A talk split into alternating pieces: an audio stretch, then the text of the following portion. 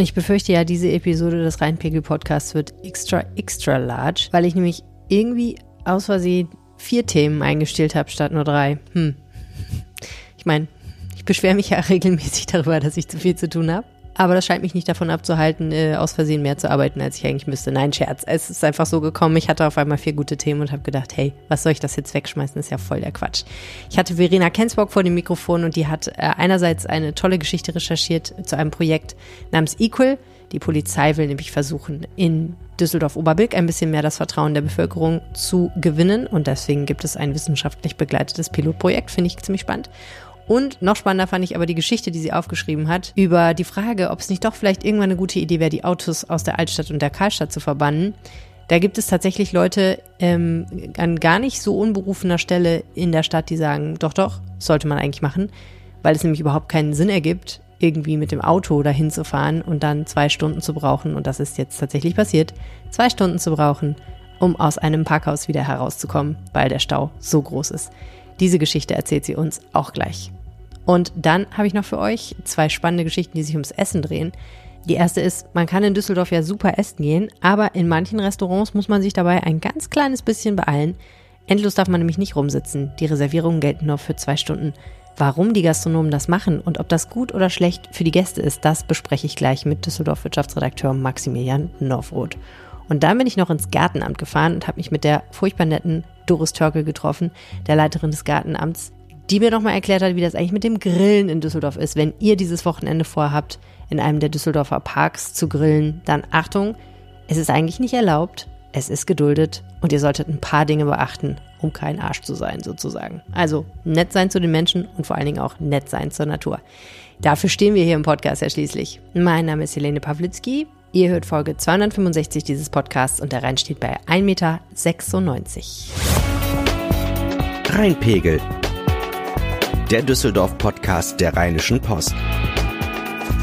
Herzlich willkommen im Rheinpegel-Podcast, wo wir jede Woche darüber sprechen, was Düsseldorf bewegt. Bevor es losgeht, nur der ganz, ganz kurze Hinweis auf den 19. Juni. Da freue ich mich natürlich, wenn viele von euch ans Rheinufer kommen, wo wir am Tonhallenufer den wunderbaren Rheinpegel Live aufzeichnen zum Thema Craft Beer. Es wird auch das ein oder andere Bierchen geöffnet werden. Also kommt vorbei, probiert mit uns, redet mit mir. Ich freue mich, euch zu sehen. Ich freue mich, wenn ihr dabei seid. Und jetzt stürzen wir uns ohne großes Housekeeping in Thema Nummer 1. Die Polizeiinspektion Mitte, die sitzt an der Heinrich-Heine-Allee in einem schönen Gebäude, da wo auch die Altstadtwache sitzt, aber umfasst ein riesiges Gelände in Düsseldorf. Vom linksrheinischen bis weit Richtung Oberbilk ein echt weites Gebiet und äh, man kann sich vorstellen, dass da dort sehr unterschiedliche Dinge polizeilich zu regeln sind, ob man jetzt in Oberbilk am Oberbilker Markt unterwegs ist oder vielleicht in Oberkassel an der Lugallee. Verena Kensburg, da gibt es jetzt ein besonderes Projekt, an dem die Polizeiinspektion Mitte beteiligt ist. Da geht es darum, den Bürgern in Oberbilk die Polizei näher zu bringen. Wie sieht das aus? Genau, es gibt das Projekt Equal also wie das englische Wort equal für gleich, aber ohne U, E-Q-A-L. Ähm, und das soll dafür sorgen, dass die Polizei ähm, gerade in Stadtteilen wie Oberbilk, die einen relativ hohen ähm, Anteil von Migrantinnen und Migranten haben, die halt sehr durch unterschiedliche Kulturen geprägt sind, ähm, wie er näher an die Bevölkerung rückt und dass die Bevölkerung mehr über die Arbeit der Polizei und des Ordnungsdienstes erfährt und andersrum die Einsatzkräfte auch über das Leben in diesem Stadtteil. Du hast es gesagt, es geht darum, mehr Nähe zu schaffen. Wie ist denn der Status quo aus Sicht der Polizei im Moment? Die Polizei sagt, sie fangen natürlich jetzt nicht ganz bei Null an. Also es gibt vier Bezirksbeamte in, allein in Oberbilk. Also das sind so wie man früher so gerne gesagt hat, die Dorfsheriffs, die da in den Straßen unterwegs sind, die Kontakte knüpfen zu den Leuten. Und es gibt auch einen ähm, Beauftragten für die muslimischen Institutionen, der auch da vermittelt. Also es ist nicht so, als gäbe es ähm, überhaupt keinen Austausch, aber dieses Projekt, das eben auch wissenschaftlich begleitet ist, soll vor allem auch in der breiten Bevölkerung mehr ähm, Zusammenarbeit schaffen und dadurch auch die Arbeit der Polizei vereinfachen. Wie sieht das denn konkret aus? Was genau wird gemacht? Das ist tatsächlich noch nicht so konkret. Ähm, wie wir es wahrscheinlich gerne hätten. Äh, es befindet sich gerade noch in, äh, in der Planungsphase. Die Bergische Universität in Wuppertal ähm, begleitet das wissenschaftlich. Ähm, es ist ein Professor, der das tut und ein Doktor, der ähm, dieses Projekt koordiniert. Ähm, das wird eine Mischung sein aus Interviews, die sie in dem Stadtteil führen, aus teilnehmenden Beobachtungen und Befragungen in dem Stadtteil. Ähm, vor allem aber, und da liegt wirklich der Fokus drauf, soll es Workshops geben, an denen ähm, Vertreter von der Polizei und vom Ordnungsdienst und eben auch aus der Bevölkerung teilnehmen. Und das soll eine ganz heterogene Gruppe sein, wie die Polizei sagte. Ähm, und dazu gehört eben auch, dass es in Oberbilk Begegnungsstätten ähm, geben soll, in denen diese Gruppen sich auf Augenhöhe treffen können. Okay, da war jetzt ganz viel drin. Also das eine ist, dass man einen Ort schafft, an dem die Menschen sich überhaupt treffen können. Das zweite ist, dass man ins Gespräch kommt. Und das dritte ist, dass das dann wissenschaftlich begleitet ist. Das hört sich ja alles relativ simpel an und so, als hätte man es eigentlich schon immer machen können. Hm. Wie kommt man denn jetzt auf einmal auf die Idee? Es gibt tatsächlich ähm, Vorbilder und Konzepte aus den USA, die auf so ein dialogorientierte Arbeit zwischen ähm, Sicherheitsbehörden und der Bevölkerung setzen. Und da hat das wohl dabei geholfen, ähm, wirklich dieses gegenseitige Verständnis, was ja relativ abstrakt erstmal klingt, ähm, aber das wirklich zu schaffen.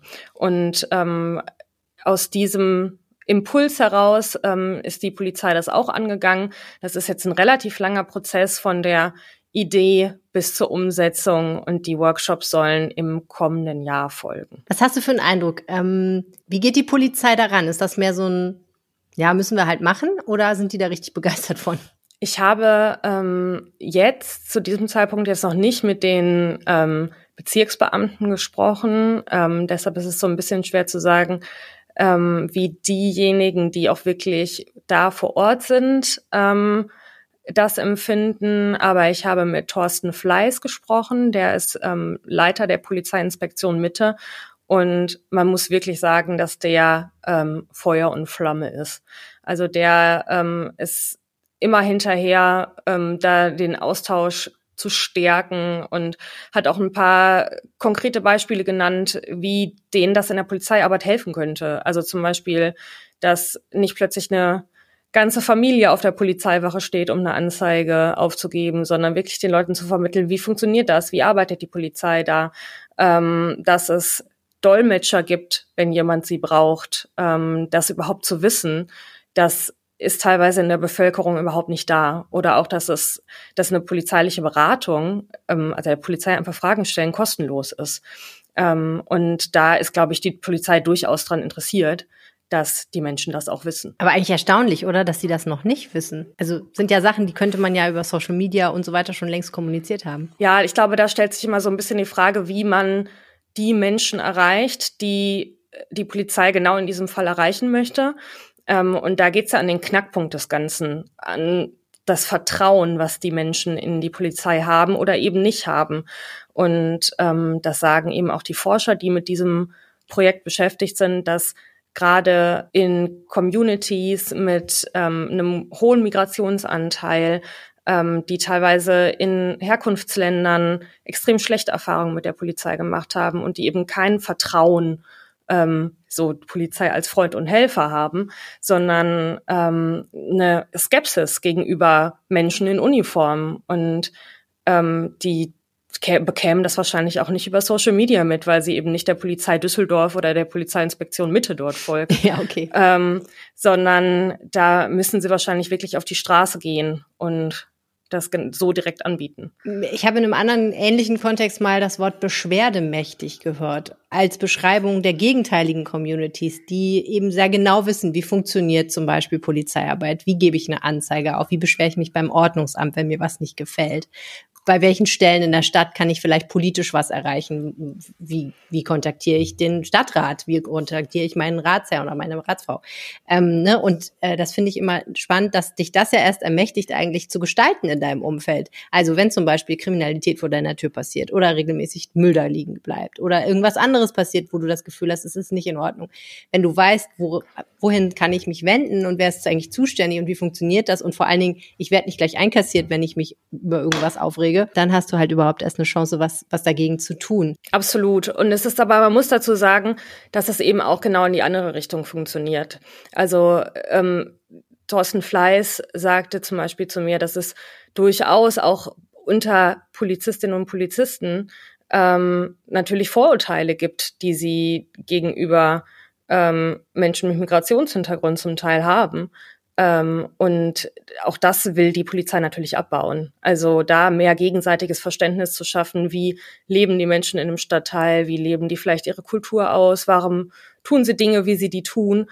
Ähm, auch das gehört natürlich dazu. Also es ist keine keine Einbahnstraße. Aber das wird verdammt schwer, oder? Weil wenn ich mir überlege, die Black Lives Matter Proteste, ähm, die Menschen, die da auf die Straße gegangen sind, die haben ja so ein ganz grundlegendes Misstrauen gegenüber der Polizei. Und zwar ein Misstrauen, was so weit geht, dass sie sich in Gefahr fühlen, wenn sie in eine Polizeikontrolle geraten. Ob das jetzt zu Unrecht ist oder zu Recht, möchte ich gar nicht beurteilen, aber es läuft ja darauf hinaus, dass du dieses Misstrauen erstmal abbauen müsstest. Ja, Genau, das ist, glaube ich, auch das langfristige Ziel ähm, wenn nicht sogar ähm, noch einen Schritt weiter. Also die Polizei erhofft sich davon sogar ähm, auch Nachwuchs tatsächlich zu generieren. Also die sagen, wir brauchen unbedingt Polizistinnen und Polizisten mit Migrationshintergrund in unseren Reihen, ähm, weil uns das auch dann weiterhilft, ähm, im Kontakt mit den Communities zu bleiben.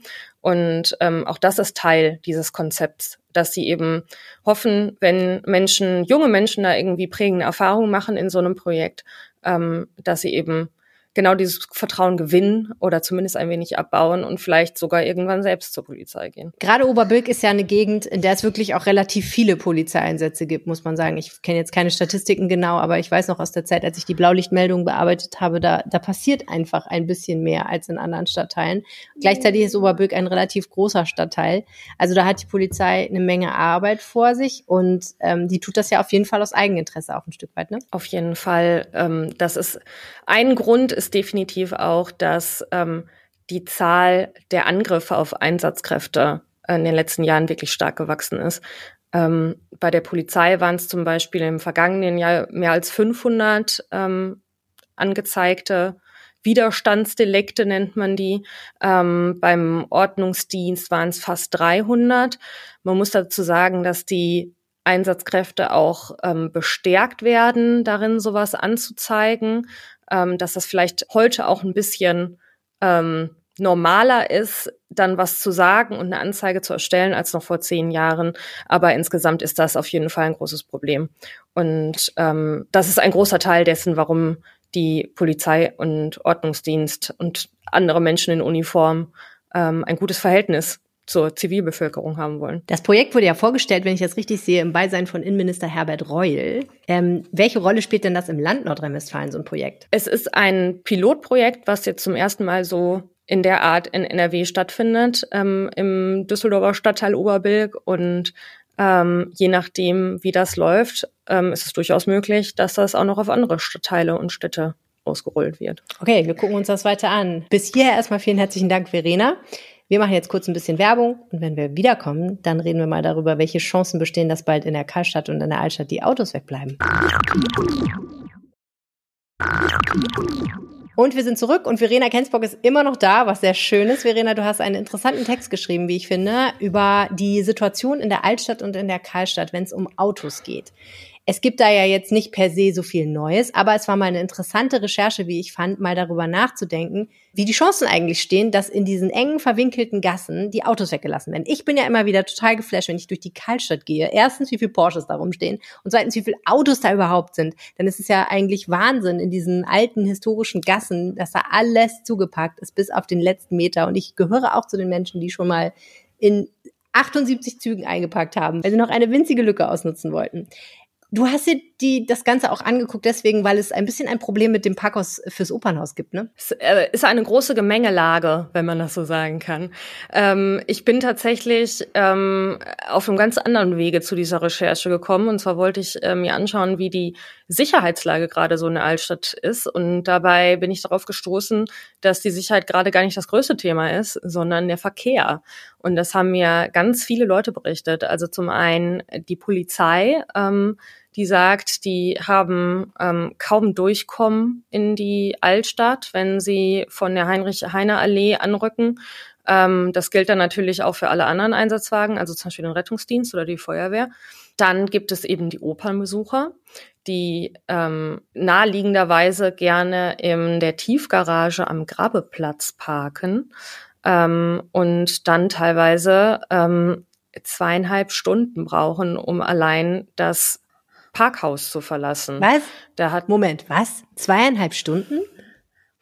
So, ja, so lange wie die ganze Oper dauert, braucht das dann noch, bis du dein Auto aus der Tiefgarage geholt hast? Das ist, meinst du im Ernst? Das sollte man sich gut überlegen, ob man da parkt oder nicht. Das ist ja Wahnsinn. So. Wer hat dir das denn erzählt? Ja. Jüngst gab es einen Fall. Es hat sich ein Paar aus Cast bei uns gemeldet, die in der Oper waren ähm, und eben das erlebt haben. Die haben im fünften Untergeschoss geparkt und haben nach der Aufführung zweieinhalb Stunden gebraucht, um zur Ausfahrt zu gelangen. Und damit waren sie halt eben noch lange nicht zu Hause. Das ist ja Wahnsinn. Ich glaube, die sagten, die waren um 2.50 Uhr dann wieder zurück. Also es mein war eine, ein langer Ausflug. Das ist nicht schön. Aber das ist tatsächlich ein bekanntes Problem. Ähm, also das ist nicht neu und kein Einzelfall.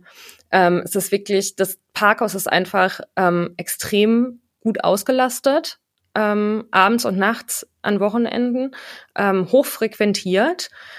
Und dann ähm, kommt noch dazu, dass ähm, die Polizei dann eben gerade an ähm, vollen Altstadtabenden ähm, die Neubrückstraße sperrt, die Richtung Ratinger Straße führt, wo eben die ganzen Kneipen sind und viele Leute sich aufhalten. Weil da zu viele Leute auf, zu Fuß unterwegs sind? Genau, damit da eben keine ähm, Autos drüber rollen und am Ende noch irgendwer davor oder darunter landet, ähm, sperrt die Polizei diesen Zugang. Das heißt, es gibt nur noch einen Weg rein und raus aus diesem Parkhaus. Ähm, und der führt eben über den Grabeplatz in Richtung Heine-Allee. Und da, und das berichtet eben auch die Polizei, stehen ganz viele Taxis, die ähm, dort auf Kundschaft warten und das führt dazu, dass es extrem voll wird und die Kreuzung verstopft. Und ähm, die Polizei kann sogar ein sogenanntes Opernprogramm schalten. Das heißt, die Grünphase, um auf die Heinrich-Heine-Allee zu gelangen, wird länger, in der Hoffnung, dass die Autos dann schneller abfahren. Aber selbst das funktioniert nicht mehr, weil es eben so voll ist, dass auch bei Grünen niemand mehr über die Ampel kommt. Also es herrscht dann teilweise wirklich Stillstand. Das ist ja crazy. Also da besteht doch auf jeden Fall Handlungsbedarf. Das kann man ja nicht einfach so lassen. Genau, das ist eben die Frage. Wie kann das überhaupt weitergehen? Oder ähm, ginge es nicht vielleicht auch sogar ganz ohne Autos in der Altstadt und in der Innenstadt generell? Hm, tja, also ich weiß, dass man aus Karst mit der S-Bahn nach Düsseldorf kommen kann. Und man kommt ja auch relativ zügig zur Heinrich-Heine-Allee. Das heißt, rein theoretisch könnte man natürlich in die Oper gehen, wenn man in Karst wohnt, ohne dass man sein Auto bemüht. Ich glaube, das wäre auch den zweieinhalbstündigen Warten darauf, dass man aus dem Parkhaus raus darf, ähm, sehr vorzuziehen. Aber ich verstehe, dass nicht jeder das so sieht, denn äh, es gibt ja nicht nur Leute, die in die Oper wollen in der Altstadt und in der Kaltstadt. Natürlich, es muss auch irgendwie die Möglichkeit geben, mit dem Auto anzureisen. Es gibt ja eben auch Menschen, die nicht so super mobil sind ähm, und denen irgendwie nur das Auto bleibt. Ähm, aber mal ganz davon abgesehen, ob man die Wahl hat oder nicht, ähm, die Stadt tut auf jeden Fall schon einiges dafür, um die Autos so nach und nach aus den innerstädtischen Straßen, und da rede ich jetzt wirklich so von der Altstadt, von der Karlstadt, von diesen ganz kleinen, engen Gassen, ähm, die eben auch nicht so viel Verkehr vertragen, hm. die also ähm, etwas autoärmer zu machen. Ja, wir haben ja schon ganz viel im Podcast über das Parkraumkonzept gesprochen, also darüber, dass Parken teurer wird in Düsseldorf, in mehr Zonen und ähm, dass der Gedanke ist, sie eben die Autos von der Straße in die Parkhäuser zu bringen, was wir jetzt gelernt haben, was auch nicht immer die beste Idee ist, aber ähm, immer noch besser als stundenlang um den Block zu kurven auf der Suche nach einem Parkplatz. Das ist der eine Teil. Der andere Teil ist ja tatsächlich, ähm, dass auch Straßen gesperrt werden für Autos, ne? Ja, das ist jetzt zum Beispiel schon am Mannesmann-Ufer der Fall. Ähm, da sind tatsächlich früher oft Autos quasi bis an den Rhein durchgefahren. Ähm, und das geht jetzt nicht mehr. Da macht die Polizei an den Wochenenden eine Sperre runter und mhm. da kommen dann wirklich nur Anwohner durch. Ähm, und wie mir der Verkehrsdezernent der Stadt ähm, verriet, ähm, soll es bald auch ein Konzept für die Mühlenstraße geben, Aha. die ja eben auch durch den Verkehr wirklich stark belastet ist. Ähm, und da soll es ein Abstimmungsverfahren mit den Anwohnerinnen und Anwohnern geben und ähm, dann gibt's da durchaus die Möglichkeit, dass die auch für zumindest diesen privaten Autoverkehr frei wird. Mhm. Die Mühlenstraße, das ist ja die Straße, die vom Grabbeplatz runtergeht, ne, Richtung Rheinufer. Genau. Ja. Okay, ähm, das ist ja schon ein spannender Schritt, weil, ähm, also sagen wir mal, es ist ja ein recht extremer Schritt, eine Straße für, für Autoverkehr zeitweilig zumindest komplett zu sperren. Ähm, ist das denn ganz generell auch in der Diskussion für den Rest von Altstadt und Karlstadt? Also der Verkehrsdezernent war erstaunlich direkt und sagte, eigentlich ist doch eine autofreie Altstadt genau das, was wir alle wollen. Mhm. Ähm, es will ja keiner durch die Altstadt laufen und sich irgendwie an Autos vorbeiquetschen müssen. Und man muss ja ehrlicherweise sagen, dass es auf viele Gassen ja auch schon zutrifft, in die ja gar keine Autos rein dürfen. Mhm. Und auch auf den, der Burgplatz ist ja theoretisch eigentlich auch für Autos gesperrt, auch wenn sich da immer mal wieder welche durchmogeln. Ähm, aber ja, in diese Richtung wird es auf jeden Fall gehen. Und das sieht zum Beispiel auch die Verkehrswacht so, dass das ähm, immer weiter in die Richtung geht, dass es dann vielleicht nur noch Zufahrt für Lieferverkehr gibt, für eben Rettungsdienst, mhm. Polizei, Anwohner, aber eben nicht mehr, dass sich jeder Auswärtige, der Düsseldorf ins Navi eingegeben hat und irgendwie Richtung Burgplatz gelenkt wird, ähm, tatsächlich auch dort landet.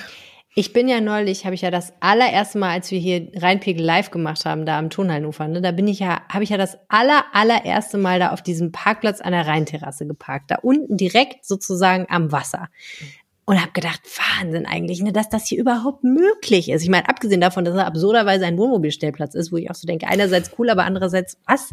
What's happening? Ähm, dass man da einfach auf so einen Parkplatz drauf fahren kann oder direkt parken kann, das ist schon wild auf so eine Weise. Ne? Das ist jetzt nicht direkt Altstadt, aber es ist schon irgendwie, ja. da merkt man noch die Auto, autogerechte Stadt von früher.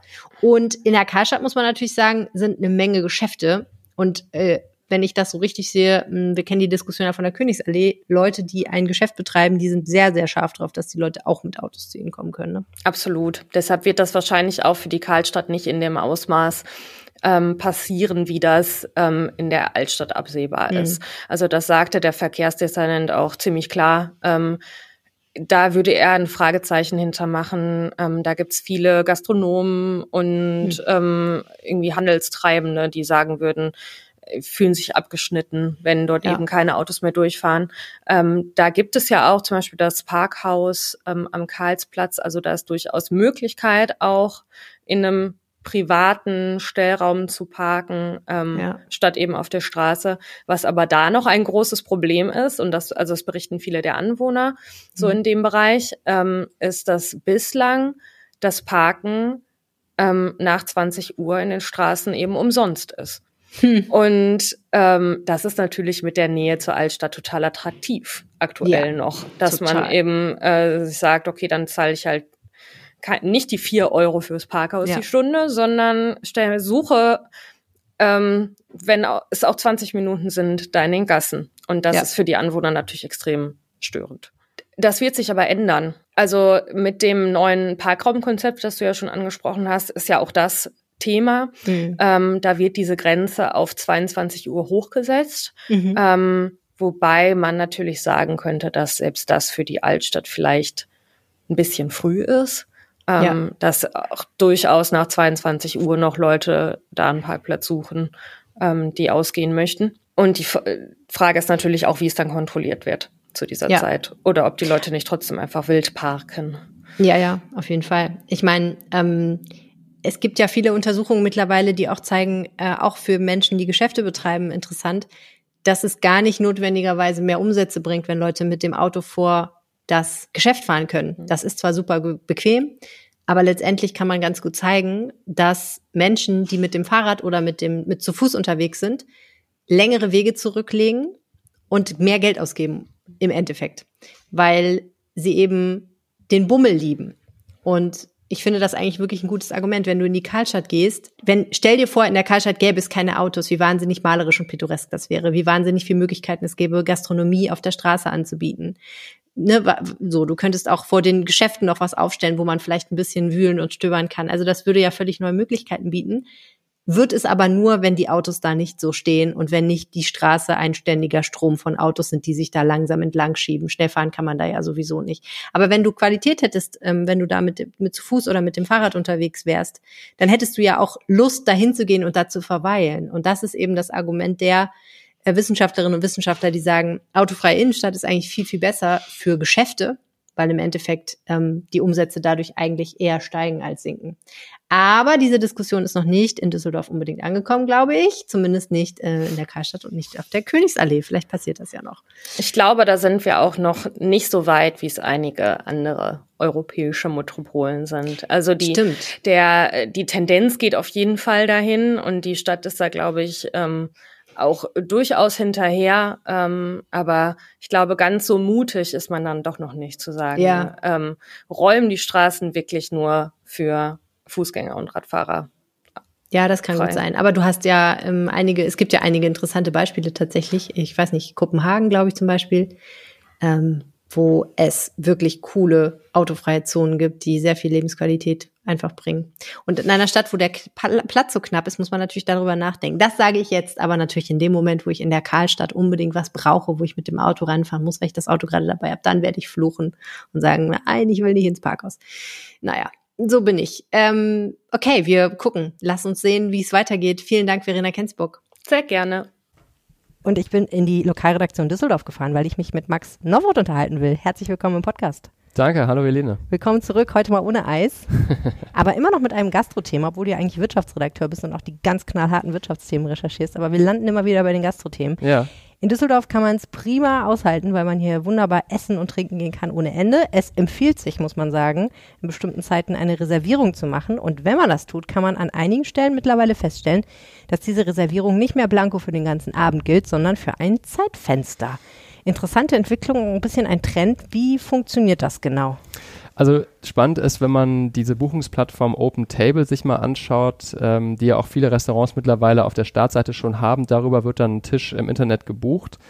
Und wenn dann ähm, gar nicht mehr die Möglichkeit besteht, zwischen zum Beispiel 18 und 20 Uhr irgendeine Zeit dazwischen zu buchen, sondern entweder nur um 6 oder erst um 8, sieht man eigentlich schon, aha, hier ähm, hat man eine zeitliche Reservierung, konkret meistens von 18 bis 20 Uhr, so der erste Slot die erste Schicht, dann muss man auch gehen und ähm, der, die zweite Schicht beginnt meistens um 20.15 Uhr, dann ist aber Open End, also die Küche schließt ja in den meisten Restaurants um 22 Uhr, dann kann man noch ein bisschen sitzen bleiben, ist ein bisschen entspannter, aber wenn man um 18 Uhr kommt, ähm, wird man dann schon gebeten, Richtung 20 Uhr bitte zu gehen, weil ja die Nächsten den Tisch haben wollen. Schon interessant. Und dann ist eine Viertelstunde Puffer, bevor die Nächsten kommen und äh, sich hinsetzen wollen. Ja. Ich meine, im Grunde genommen so, wenn ich jetzt mit einem kleinen Kind weggehe, das ist 18 Uhr, ist eine gute Zeit zum Abendbrot und um 20 Uhr sind wir dann meistens auch so weit, dass wir eh nach Hause müssen. Aber eigentlich ist das ja schon ein bisschen restriktiv. Ja. Ähm, wie, wie weit verbreitet ist das?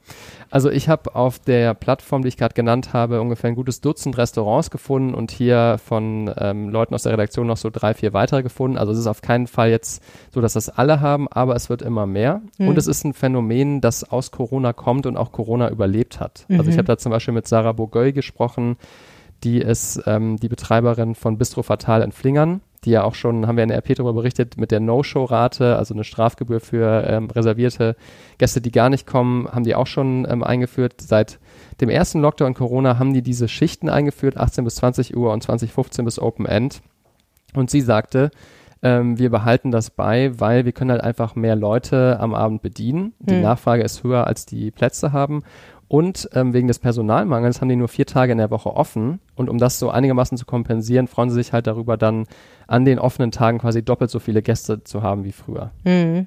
Und wie setzt sie das durch? Also wenn jetzt jemand um weiß ich nicht, fünf vor acht noch voll beim Essen ist? Ja, also sie sagte, sie ist da auf jeden Fall konsequent. Sie ist ja auch selber dann Kellnerin und muss dann diplomatisch sein mit den Kunden. Sie kann die natürlich nicht rausschmeißen, aber Sie beruft sich dann darauf, dass ja bei der Bestätigung der Reservierung das überall dick stand und äh, man kann eigentlich nicht das nicht gelesen haben. Manche ignorieren es aber scheinbar doch und dann sagt sie halt, okay, ähm, sie sagt schon bei der Bestellung meistens nochmal, ne, um, um Viertel vor acht, 20 Uhr ähm, mhm. ist Ende und wenn dann jemand ähm, kurz vor knapp noch einen Nachtisch bestellt, wird sogar noch über den Nachtisch gesprochen. Wenn das nämlich ein Soufflé zum Beispiel ist, hat sie erzählt, was noch in den Backofen muss. Das geht dann halt nicht mehr. Mhm.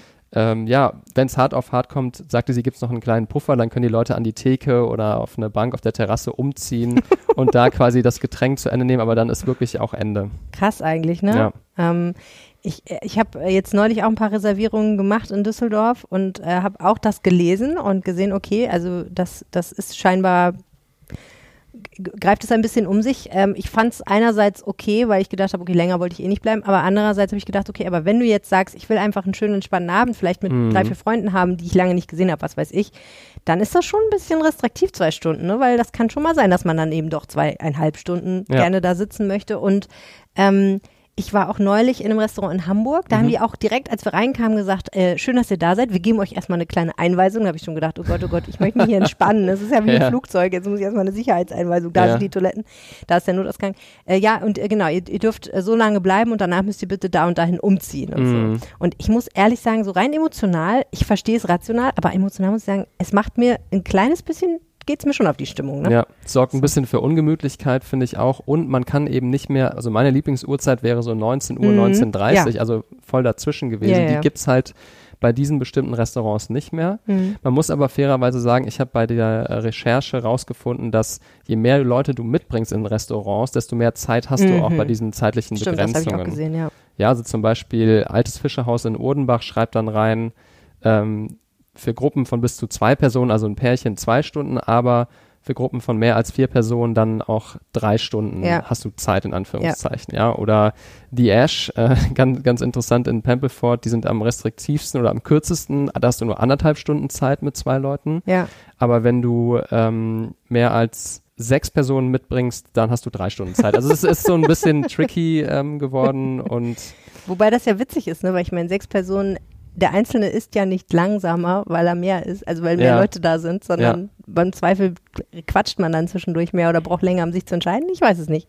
Ich habe auch schon gesehen, ich glaube, das war bei Hitchcock in der Nordstraße, die schreiben auch, ich glaube zwei oder zweieinhalb Stunden, das weiß ich gar nicht Mhm. mehr, aber schreiben dann, wenn ihr länger bleiben wollt, wenn ihr wisst, dass ihr länger bleiben wollt, dann sagt uns doch direkt am Anfang Bescheid, dann können wir drüber reden. Ja. Das finde ich auch immerhin schon mal was, ne? Ja. Irgendwie auch doof, dass man drüber reden muss, aber trotzdem schon mal so ein Angebot, dass man sagt, es ist jetzt nicht in Stein gemeißelt und wir machen dir hier nicht den Abend kaputt, wenn es denn so sein sollte. Und ich persönlich war jetzt noch nicht so oft in Städten wie London, Barcelona oder Mm. New York essen, aber da äh, habe ich halt auch von den Gastronomen gehört, da ist es relativ normal. Ja. ja. Also da haben die sich halt auch drauf berufen. Klar ist es jetzt irgendwie für uns Deutsche, für uns Düsseldorfer ein Novum und es sorgt so ein bisschen für Unbehagen, aber wenn man woanders ist, ist das schon Standard, immer online zu reservieren und dann immer nur Ja. für einen Zeitslot. Ich finde ja auch, es kommt extrem auf die Gastronomie an. Also ich hätte Mhm. dafür zum Beispiel relativ viel Verständnis, ähm, wenn es sich jetzt um ein Spitzenrestaurant handelt, was wirklich handwerklich super hochwertig und auf den Punkt kocht und Ja. wo es sechs Gänge gibt und es muss ganz genau alles stimmen und so weiter und so fort und die haben ganz bestimmten Wareneinsatz und so.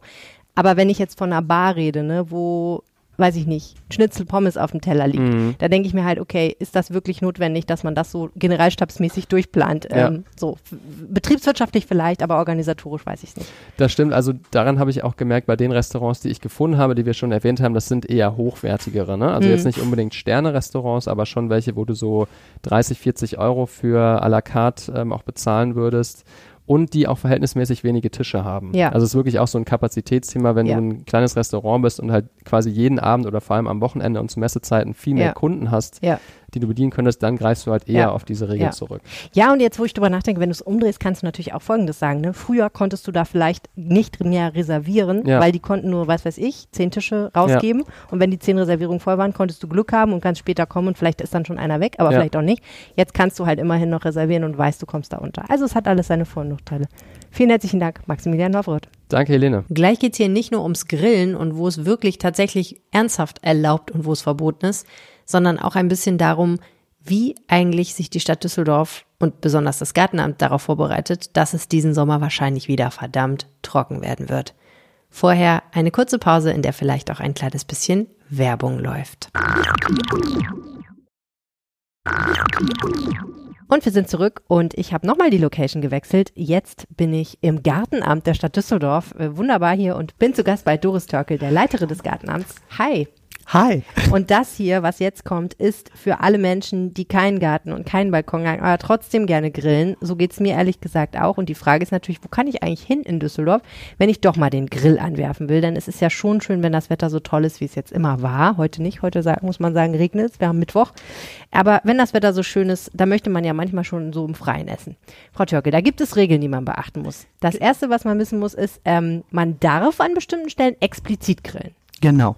Das ist erstmal das große Angebot hier in Düsseldorf, was es seit vielen Jahren gibt. In den drei Freizeitanlagen, die wir hier in Düsseldorf haben, Niederheider Wäldchen, Uhlenbergstraße und Freizeitanlage Herd, gibt's ausgewiesene Grillplätze. Das ist ein Angebot für Familien mit Kindern, kleinen Gruppen, Schulklassen, so bis 30 Personen. Da kann man sich anmelden. Das Angebot ist auch auf der Internetseite der Stadt Düsseldorf unter Freizeit, äh, Stadtgrün Freizeit und Freizeitparks abrufbar.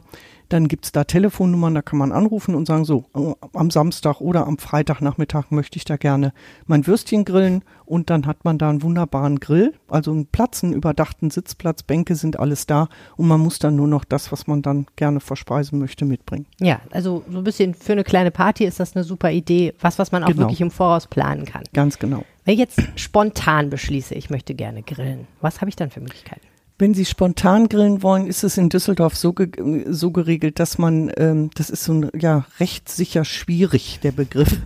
so eine rheinische Lösung. Ein Graubereich. Ein Graubereich, Ja. genau, der berühmte Graubereich in den Parkanlagen. Ja. Das, äh, Sie haben mich gerade vorgestellt, was wir natürlich jetzt vom Gartenamt immer nicht so gerne sehen, Mhm. weil das natürlich ähm, äh, ja oft mit Schwierigkeiten verbunden ist, insbesondere mit dem Müll, der dann auch oft Ja. hinterlassen wird. Das ist krass. Aber es ist so, äh, man, äh, es ist geduldet hier in den Ja. Parkanlagen.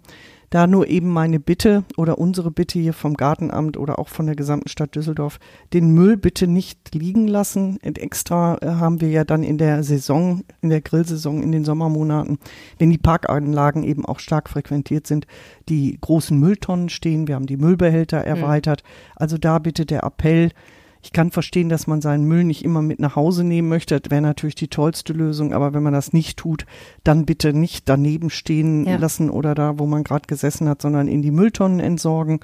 Und äh, was wichtig ist jetzt eben Zeiten des Klimawandels, wenn wir so eine Hitzeperiode wieder haben. Jetzt gerade heute regnet's, aber äh, wenn wir dann längere Zeit Trockenheit und hohe Temperaturen haben, dann gibt es diesen berühmten Graslandindex. Da muss man nicht jetzt extra im Internet recherchieren, äh, in welcher Stufe wir uns gerade befinden. Da reicht der normale, gesunde Menschenverstand.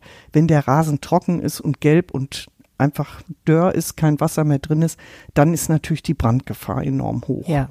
Und da reicht ein kleiner Funke und dann ist so ein Flächenbrand los, äh, was auch in den letzten Jahren tatsächlich zugenommen hat. Also gab es tatsächlich solche Ja. Flächenbrände in Parks oder in ja, Düsseldorf? also die Einsätze der Feuerwehr haben in den letzten Jahren deutlich zugenommen. Ja. Das, äh, das sind oft die Böschungsbereiche auch an Autobahnen, wo dann eine unachtsam äh, Hm. aus dem Auto geworfene Zigarettenkippe richtig Schaden anrichten kann. ne? Glasscherben sind ja auch schon Genau. ein Problem, ne? weil die das Licht so zentrieren. Genau, dieses Brennglas, dieser Brennglaseffekt äh, ist ein großes Thema. Also da immer der Appell, wir informieren dann auch die, die Öffentlichkeit mit entsprechenden Pressemeldungen und, und, und. Da bitte dann darauf achten, dass, äh, dass man möglichst auch dann die glühende Asche nicht direkt auf die Grasnahme, Mhm. weil darunter ist alles verdorrt. Das dauert dann äh, oder verbrannt, bis sich so ein Rasen wieder regeneriert, aber eben auch die Brandgefahr, dass man darauf achtet. Toll wäre natürlich, wenn man im Park sitzt und weiß, da irgendwann ist die, ist dann die letzte Wurst aufgegessen, aber die Asche ist noch glühend, dass man dann vielleicht auch mal eine große Wasserflasche mitnimmt von zu Hause und die Asche Mhm. dann löscht, bevor man sie dann noch glühend in den, in den Abfalleimer dann da wirft. Ja, ne? okay, also lassen Sie uns das nochmal Ja. von vorne aufdröseln. Also, erstens, es ist eigentlich nicht erlaubt, in Düsseldorfer Parks zu grillen, Ja, es aber geduldet. es wird geduldet, weil Genau. man muss ja auch einfach sagen, wenn man mal sich an einem Samstag, Genau. Abend irgendwie im Volksgarten oder wo auch immer umtut, es wäre auch einigermaßen, da müsste man schon mit ziemlich viel Besteck anreißen, um alle einzusammeln, die das tun. Genau. Und man dürfte eine Menge, ähm, das Ordnungsamt müsste eine Menge Strafzettel verteilen. So, das heißt, ähm, man kann das schon machen, aber es wäre natürlich schön, wenn man erstens Rücksicht auf andere nimmt und zweitens Rücksicht auf die Natur nimmt, die es ja besonders Ihnen am Herz jetzt liegt. Ähm, das mit dem Müll, klar, also so organisiert, äh, dass ich einen Müllbeutel mitnehme, bin ich mittlerweile. Äh, bin ich auch immer sehr stolz auf mich. Aber auf den Gedanken, meinen Müll tatsächlich wieder mitzunehmen, bin ich noch gar nicht gekommen. Äh, Kann ich aber, sollte ich durch vielleicht doch mal in Erwägung ziehen. Ansonsten ja, ich meine, man sieht das schon.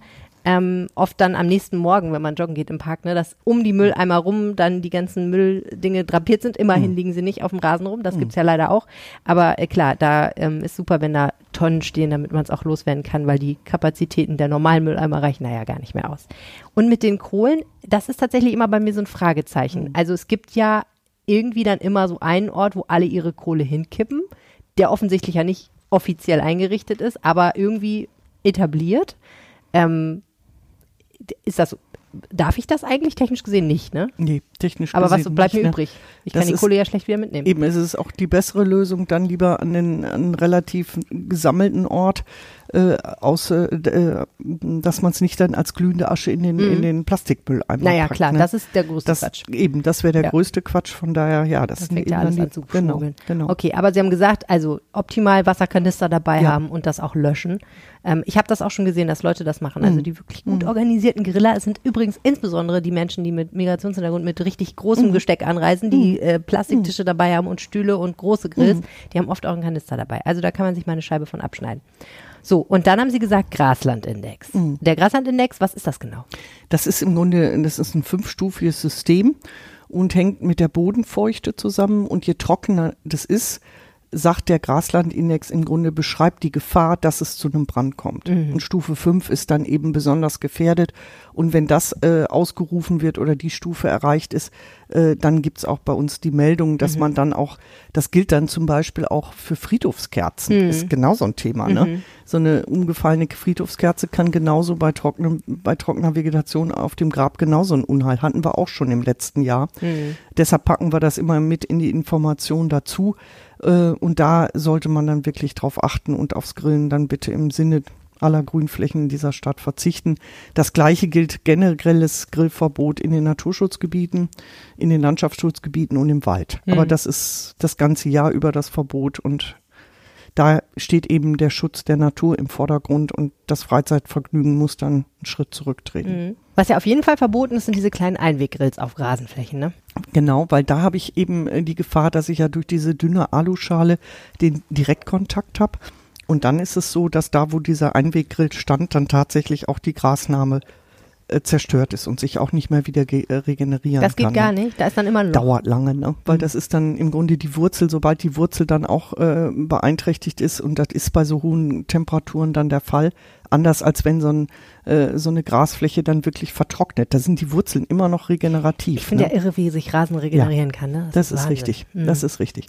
Aber wenn, wenn dann eben wirklich tatsächlich so ein Brand da oben oder so eine offene Flamme, dann werden Temperaturen erreicht, wo dann auch die Wurzel sich verabschiedet und dann ist die Pflanze kaputt. Dann ist da eine offene Stelle. Müsste man säen dann, Dann oder? müsste man richtig wieder aufrauen und einsäen und wässern und ne, alles, was dazugehört. Ja. Okay. Das war jetzt sozusagen das Kapitel Parks. Wie sieht's denn aus am Rheinufer?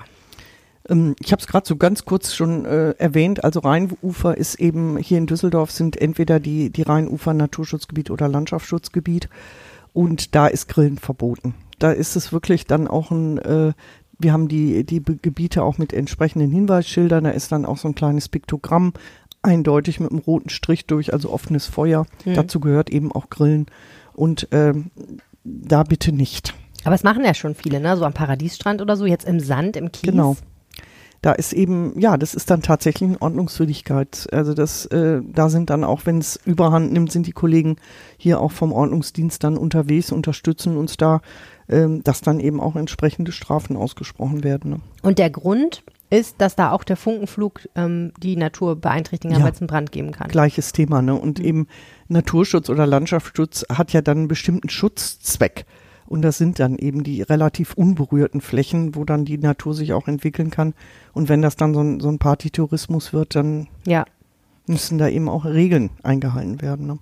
Ich glaube, dass die Aufmerksamkeit auch auf dieses Thema Brandgefahr, Trockenheit ja schon stark gestiegen ist, weil wir einfach sehr, sehr trockene Sommer hatten. Und, und ich glaube, jeder da auch den Klimawandel einfach vor der eigenen Nase sieht und sich fragt, wird das nochmal wieder was? Regeneriert sich dieser Grasen jetzt wirklich oder ist der jetzt wirklich für immer so gelb? Also ich muss ehrlich sagen, ich hatte da schon teilweise so ein bisschen ähm, Schreckensszenarien vor Augen, weil man stellt sich einfach unwillkürlich vor, was wäre, wenn südfranzösische oder französische Zustände eintreten würden. Und das möchten wir nicht. Aber ähm, wie ist denn der Status im Moment? Wie besorgt schauen Sie auf den Sommer? Schon jetzt, ähm, also nach dem Wetterbericht, das ist ja jetzt wieder so ein Klassiker, so eine stabile Hochdrucklage, mal abgesehen jetzt von diesem kurzen Intermezzo heute. Ähm, es ist tatsächlich so, dass wir jetzt äh, wieder in so eine Gefahr der Dürre will ich noch nicht sagen, aber der Trockenheit fallen. Wir hatten ja Gott sei Dank ein sehr nasses äh, Frühjahr, was uns jetzt auch bei den ganzen Baumpflanzungen geholfen hat. Ähm, bei den Jungbäumen ist es eben so, dass die in, gerade in der Anwachsphase das Wasser brauchen. Und jetzt kommen wir langsam so wieder in die Phase, äh, wo wir jetzt auch die zusätzlichen Wässerungen wieder beginnen.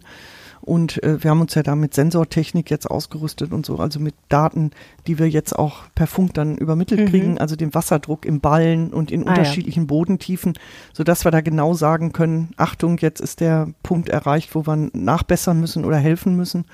Und das haben wir auch gemacht, um eben mit der Ressource Wasser sorgfältiger umzugehen. Ne? Mhm. Und ähm, ja, die, diese Langzeitmodelle, Wettermodelle, das ist so ein bisschen Glaskugel, ne? Total. Ähm, sagen aber wiederum für diesen Sommer ähm, heiße Temperaturen und Trockenphasen mhm. an und der Mai war jetzt schon wieder unter Soll. Ja, also Sie be bereiten sich eigentlich jetzt schon darauf ja. vor, dass Sie diesen Sommer wieder richtig ja. viel machen müssen, ja. damit äh, die Bäume und die Pflanzen nicht mhm. sterben. Ne?